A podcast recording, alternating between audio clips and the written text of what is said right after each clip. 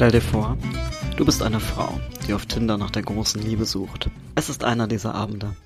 Du kommst von deinem stressigen Job nach Hause in deine kleine Wohnung, drehst die Musik auf und lässt den Tag Revue passieren.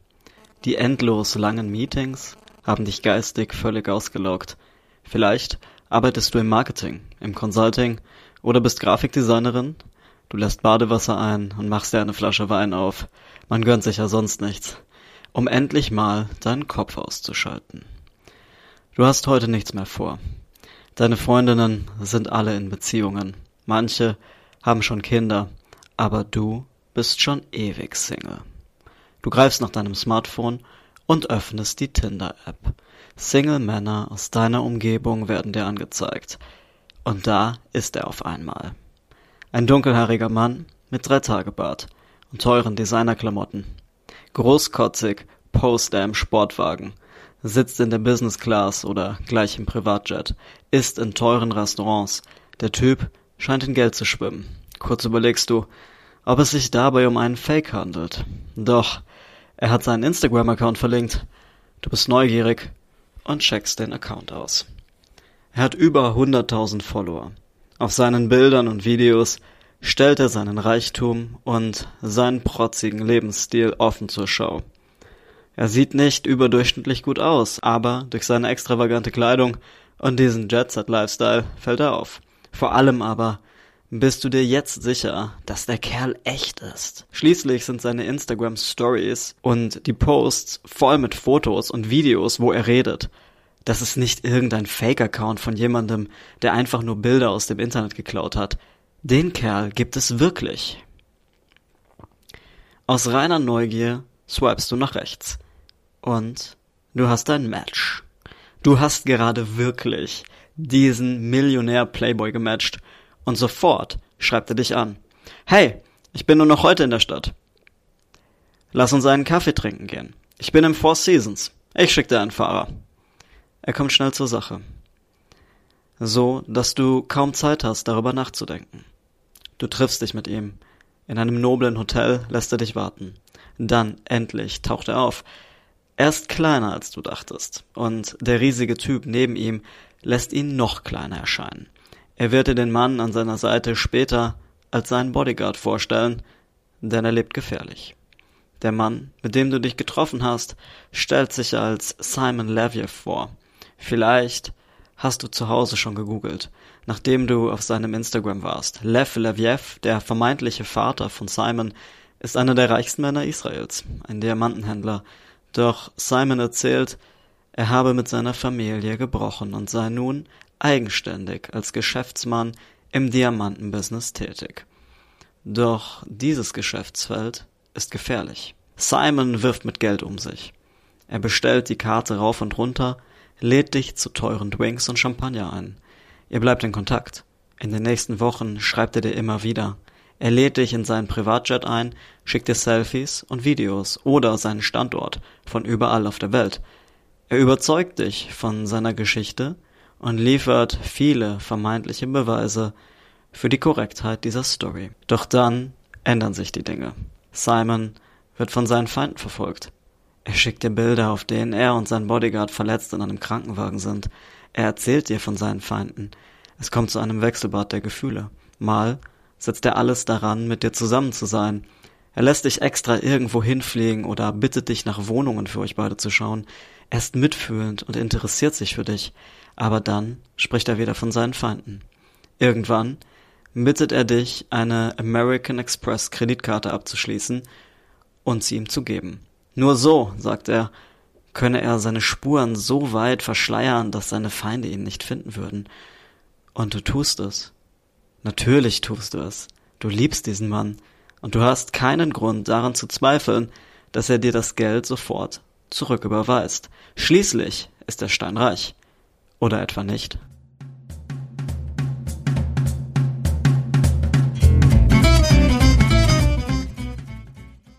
Simon Levive hieß ursprünglich Shimon Hayut und steht in keiner Verbindung zum Unternehmer Lev Leviev.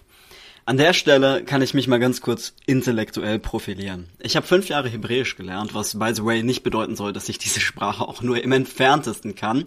Aber ich bin tatsächlich deswegen davon ausgegangen, bevor ich die Netflix-Serie über den Tinder-Schwindler gesehen habe, dass man ihn als Simon Leviev ausspricht, von den hebräischen Buchstaben.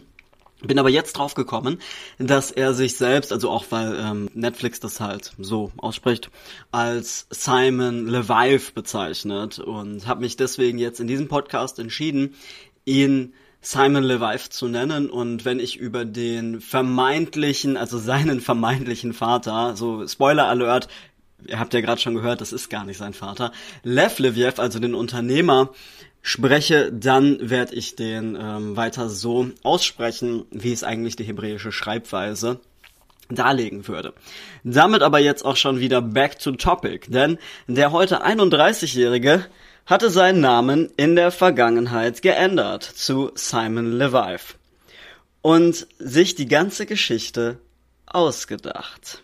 Der Mann, der inzwischen, nicht zuletzt durch die Netflix-Doku als der Tinder-Schwindler bekannt wurde, hat sozusagen ein Girlfriend-Schneeball-System aufgebaut, bei dem er jede dieser Frauen um Geld bat, um damit neue Freundinnen in seinen Funnel zu holen. Also es ist eher so ein, ein Ponzi-Scheme. Ähm, der Begriff Funnel kommt aus dem Marketing.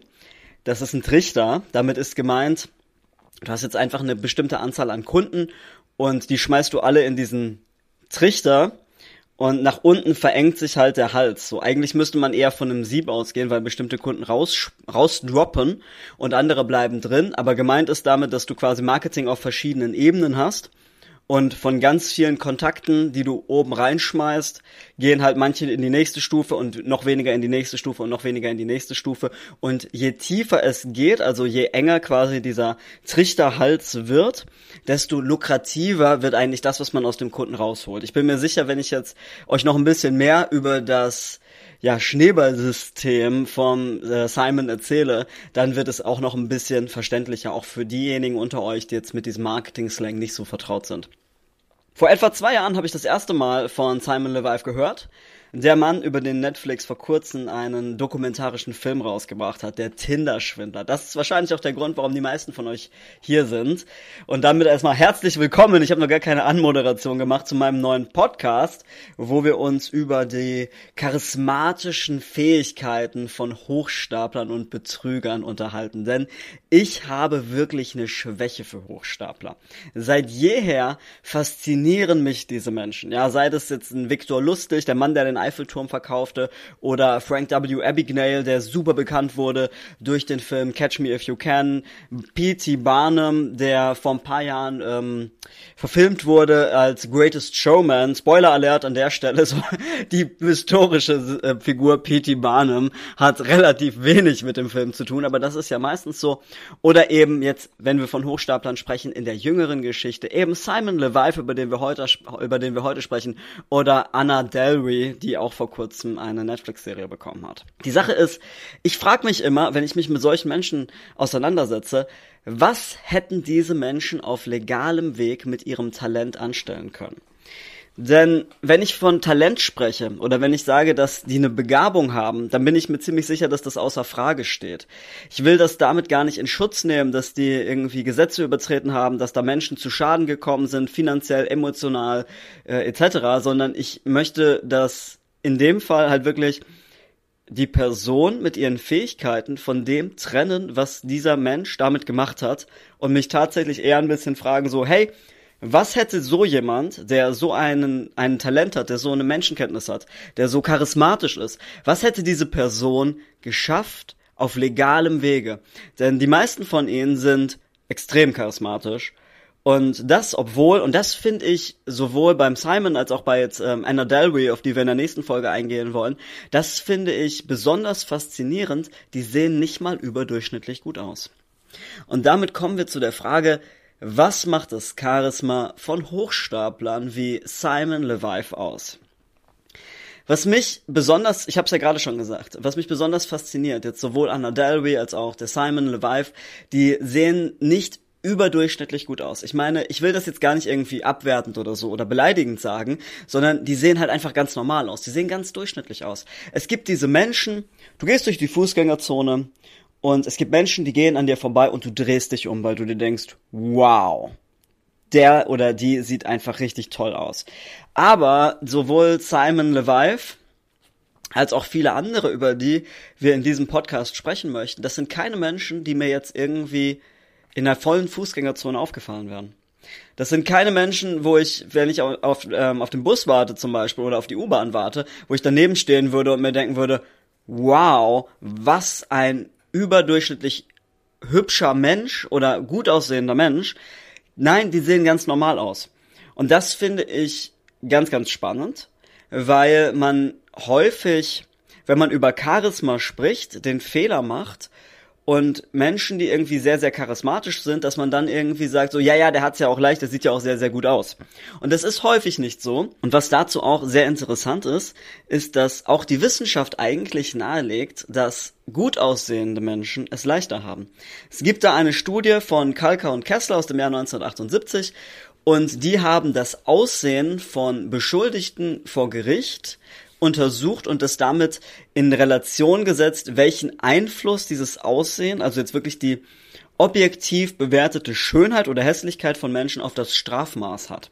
Dazu verglichen die Wissenschaftler Fälle vor Gericht und teilten die Fälle in zwei Gruppen ein. Die erste Gruppe, da sah das Opfer besser aus als der Täter und die zweite Gruppe, da sah der Täter besser aus als das Opfer. Es ging in allen Fällen um Körperverletzung und das Krasse ist wirklich, dass durchschnittlich die Verurteilten der ersten Gruppe, wo das Opfer besser aussah als der Täter, zu einer Geldstrafe in Höhe von 10.051 US-Dollar verurteilt wurden.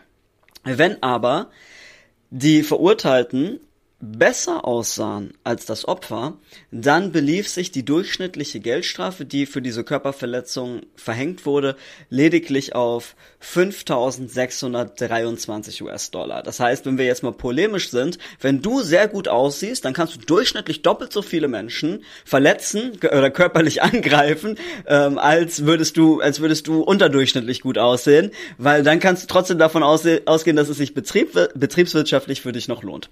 Ähm, das ist natürlich ein Joke jetzt. Bitte versteht das nicht falsch, aber ich finde das einfach, ich finde sowas wirklich sehr, sehr faszinierend, weil es sich sehr krass zeigt, wie beeinflussbar wir eigentlich sind durch Dinge, auf die wir keinen Einfluss haben und noch viel, viel spannender im Verlauf dieses Podcasts, wie beeinflussbar Menschen sind durch Dinge, auf die man einen Einfluss hat. Also, long story short, Besser aussehen zahlt sich also aus. In diesem Fall, den ich euch gerade ähm, ja, erklär, erklärt habe, also einfach dieser, dieser Vergleich von Täter sieht besser aus als Opfer oder Opfer sieht besser aus als Täter, da geht es ja tatsächlich um einen durchschnittlichen Unterschied von über, also von 4.428 US-Dollar. Und das ist schon ziemlich krass. Darüber hinaus fanden Hammermash und Biddle 1994 heraus, dass besser aussehende Arbeitnehmer im Schnitt 12 bis 14 Prozent mehr Gehalt verdienten als ihre weniger gut aussehenden Kolleginnen. Und das Krasse ist, jetzt gibt es ja verschiedene Erklärungsansätze dazu. Einer davon ist der sogenannte Halo-Effekt. Dieser beschreibt das Phänomen, dass wenn wir Menschen sehen, die in einem bestimmten Teilbereich besonders positiv herausstechen, zum Beispiel ihre mathematischen Fähigkeiten, aber auch schlicht ihr Aussehen. Ja, also die sehen zum Beispiel überdurchschnittlich gut aus. Dann gehen wir davon aus, dass sie auch andere positive Eigenschaften haben, die wir denen dann automatisch zuschreiben. Wir neigen also dazu, wenn jemand sehr, sehr gut aussieht, dass wir dann glauben, der ist auch kompetenter, der ist intelligenter, der ist erfolgreicher. Und jetzt das war aber jetzt nur ein ganz kleiner Exkurs, denn darum soll es gar nicht gehen. Ich fand das sehr, sehr interessant. Also ich muss sagen, ich finde, dass ähm, der Simon Levive durchschnittlich aussieht. Ich finde nicht, dass der jetzt irgendwie unansehnlich ist oder so, wenn man sich sein Instagram anschaut und man findet auch, wenn man googelt, ganz viele Bilder noch von ihm im, im, Internet und ich finde schon, dass der halt auch, dass er halt ganz vernünftig aussieht. Aber trotzdem haben die Frauen, die sich in der Netflix-Doku dazu geäußert haben, haben gesagt, dass er nicht besonders gut aussah. Die haben sehr häufig sogar gesagt, dass er auffallend klein war. Und das ist nochmal sehr interessant, weil wenn man wenn man sich so Umfragen und sowas dazu anschaut, dann weiß man oder dann erfährt man halt häufig, dass es viele Frauen gibt, die das als, als Dating No-Go angeben, wenn der Mann kleiner ist als sie selbst oder wenn der Mann generell unterdurchschnittlich klein ist. Also Simon Levive ist etwa 1,70 und ähm, ja, das ist ja schon äh, für viele, wenn du auf Tinder oder so unterwegs bist, dann weißt du wahrscheinlich, dass das halt für viele Frauen schon etwas ist, da wäre der raus. So, das hat er glaube ich nicht in seinem Profil angegeben, sonst wäre es vielleicht bei manchen gar nicht zum Date gekommen.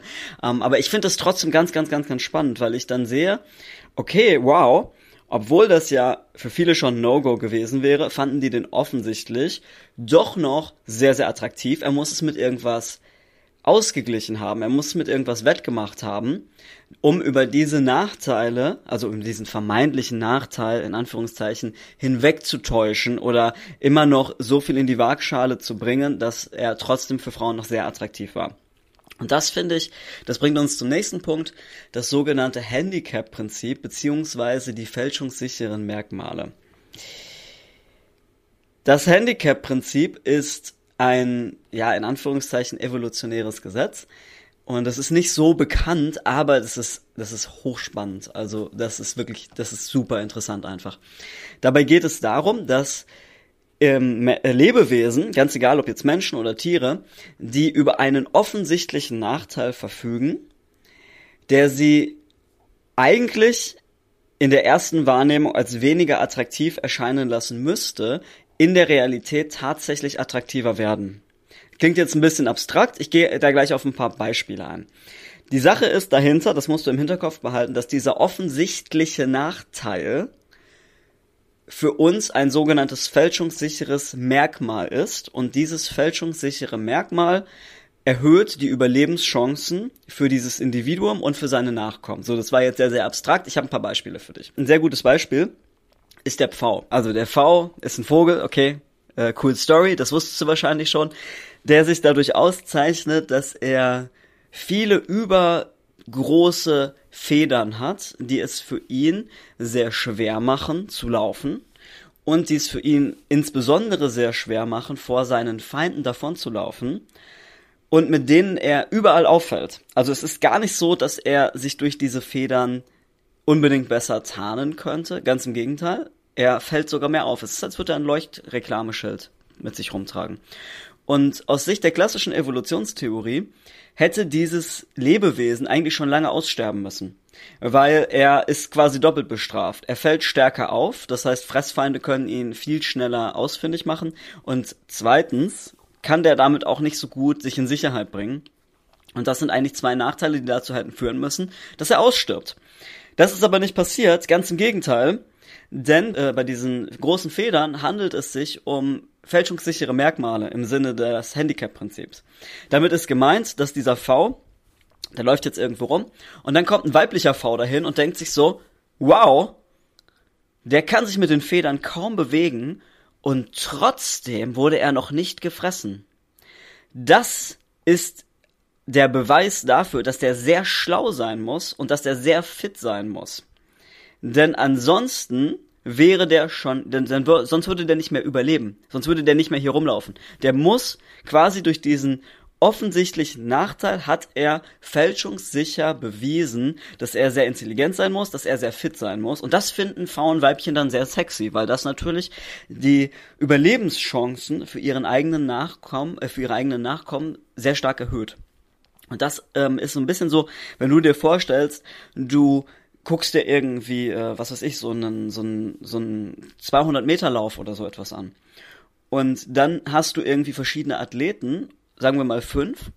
Und der erste gewinnt, keine Ahnung mit wie viel Sekunden, der zweite gewinnt mit ein paar Sekunden weniger und die anderen kommen halt danach ins Ziel. Und später erfährst du aber, dass der zweite der einzige ist, der zwei Beinprothesen hatte. Was glaubst du, wer ist der, wer ist jetzt in deiner persönlichen Wahrnehmung der beste Athlet?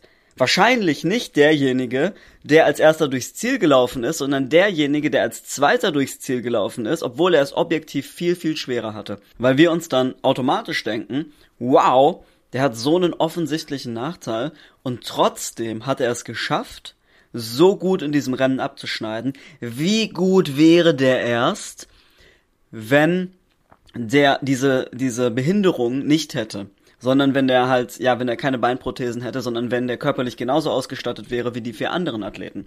Und dann schreiben wir ihm halt automatisch zu, dass er besonders fit sein muss, dass er besonders ehrgeizig sein muss, dass er besonders viel trainiert haben muss, um über diesen offensichtlichen Nachteil hin, hin drüber hinaus zu wachsen.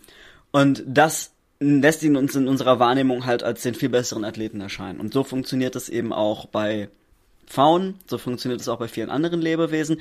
So funktioniert es auch mit Statussymbolen. Das ist die eigentliche Power hinter Statussymbolen. Denn ein Statussymbol macht nichts anderes als ganz laut zu schreien, dieser Mensch hat so viel Geld für etwas total Unnötiges ausgegeben, also muss er wirklich reich sein, sonst könnte er das nicht. Und jetzt ist es auch so, dass bei Simon Levive, er hat jetzt sehr viele andere Merkmale angeführt, oder sehr viele andere Faktoren angeführt, die seinen, ich sag jetzt mal, seinen Marktwert stark erhöhen. Ja, er macht das durch Statussymbole, er macht das durch die Story, die er erzählt, er macht das sehr stark durch Emotionen, die er, die er in diese, diese zwischenmenschliche Beziehung einbringt. Das Ding ist jetzt, dass Simon Levive sehr geschickt mit Statussymbolen arbeitet. Also er macht generell sehr, sehr viel richtig. An der Stelle nochmal der Hinweis, mir geht's in diesem Podcast gar nicht darum, das irgendwie in Schutz zu nehmen. Ich will es nicht rechtfertigen. Ich möchte niemanden ermutigen, das so zu machen wie er, wenn ich das jetzt analysiere, sondern ich analysiere das einfach aus einer, ja, ich sag einfach mal, so ein bisschen psychologischen Perspektive, aus einer Marketingperspektive, aus einer betriebswirtschaftlichen Perspektive und möchte einfach aufzeigen, was diese Menschen richtig machen und davon können wir etwas lernen ohne dass wir die Grenzen der Legalität verlassen müssen. Ja, weil es ist, äh, es ist, wir sind in einem, wir sind in einem absoluten, eindeutigen illegalen Bereich, wenn wir äh, das machen, was dieser Mensch gemacht hat. So, da werde ich später nochmal im Detail drauf eingehen. Aber mit Statussymbolen zu arbeiten, um attraktiver zu wirken, das ist nicht illegal. Das ist, das ist das Game. So, don't hate the player, hate the game. Und ähm, das wollte ich nur an der Stelle nochmal ganz kurz gesagt haben. Wie gesagt, Simon Levive arbeitet sehr geschickt mit Statussymbolen.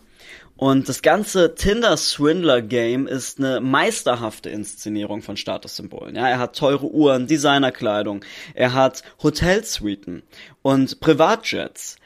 Und diese Menschen, Menschen wie er, das sind die Menschen mit den ganz großen Faunfedern. Das Statussymbol wirkt das habe ich vorhin schon gesagt, umso stärker, je weniger Nutzen es hat. Die Rolex für 20 oder 30.000 Euro zeigt die Zeit nicht besser an als eine Uhr für 9,99 Euro. Aber sie schreit ganz laut, ich bin so reich, dass es mir egal ist, dass diese Uhr keinen Nutzen hat. Und das wirkt auf uns attraktiv. Und auch wenn du jetzt sagst, so nein, sowas funktioniert bei mir nicht, ja, jeder glaubt immer, dass es bei ihm nicht funktioniert, aber die Frauen, die auf ihn die Frauen, die auf ihn hereingefallen sind, sind nicht dumm. Ich möchte da gleich noch was zu sagen. Ähm, das ist mir in diesem Podcast auch ganz wichtig. Ich möchte hier kein Victim Blaming oder so etwas betreiben. Ich möchte nicht irgendjemanden, der auf so etwas reingefallen ist. Diese Menschen, die tun mir einfach leid. Ich finde das sehr traurig und es macht mich auch ein bisschen wütend, dass jemand dieses Leid erfahren muss. Ich will das auch in keinster Weise irgendwie, ja, habe ich ja vorhin schon gesagt, ich möchte ihn nicht in Schutz nehmen, ich möchte das nicht rechtfertigen, ich möchte das mit Abstand Abstand analysieren. Und trotzdem tun mir die Opfer einfach sehr, sehr leid, weil es mir wichtig ist zu betonen, dass sie nicht dumm sind, dass sie nicht naiv sind, sondern die haben einfach menschlich gehandelt. Menschen machen Fehler. Menschen sind manipulierbar, Menschen sind berechenbar. Und ich glaube, deswegen ist es umso wichtiger, dass wir uns mit so etwas auseinandersetzen. Dadurch, dass der Träger das des Statussymbols das Geld so sorglos herausballern kann, halten wir es für umso wahrscheinlicher, dass er wirklich reich ist und nicht nur so tut. Aus der Geschichte von Simon Levive entnehmen wir, dass viele Frauen auf diesen Trick hereingefallen sind. Das hat nichts mit Oberflächlichkeit oder einer Golddigger-Mentalität zu tun. Ganz im Gegenteil, ein Golddigger hätte dem Tinder-Schwindler niemals Geld gegeben. Bei den Opfern handelt es sich um ganz normale Frauen, die manipuliert, psychisch ausgetrickst wurden. Und sie waren deswegen nicht naiv oder dumm, sondern jeder hätte auf diese Masche hereinfallen können. Das ist der Abschluss der heutigen Folge, damit es nicht zu lang wird. In der nächsten Folge gehen wir noch ein bisschen tiefer da rein, gucken uns auch wirklich den Prozess und sein, ja, sein, äh, sein Schema ein bisschen genauer an, nehmen das noch weiter auseinander und Ich hoffe einfach, dass euch das schon, dass diese Folge euch schon ein bisschen neugierig gemacht hat. Ich hoffe aber vor allem, dass sie euch ein bisschen zum Nachdenken gebracht hat und euch auch nochmal vor Augen führt, dass euch das möglicherweise genauso gut hätte passieren können. Und glaub mir, wenn du jetzt da stehst und sagst, nein, das passiert allen anderen Menschen, aber mir würde das niemals passieren. Und ich bin gar nicht so dumm, dass ich auf so etwas hereinfallen könnte. Dann lass dir gesagt sein, genau solche Menschen sind es, die als allererstes auf sowas hereinfallen. Damit wünsche ich dir heute noch einen, äh, ja, sehr interessanten, entspannten und coolen Tag und hoffe einfach, dass du niemals in so eine Situation kommst und auch aus den nächsten Folgen noch sehr viel Positives und Lehrreiches für dich mitnehmen kannst.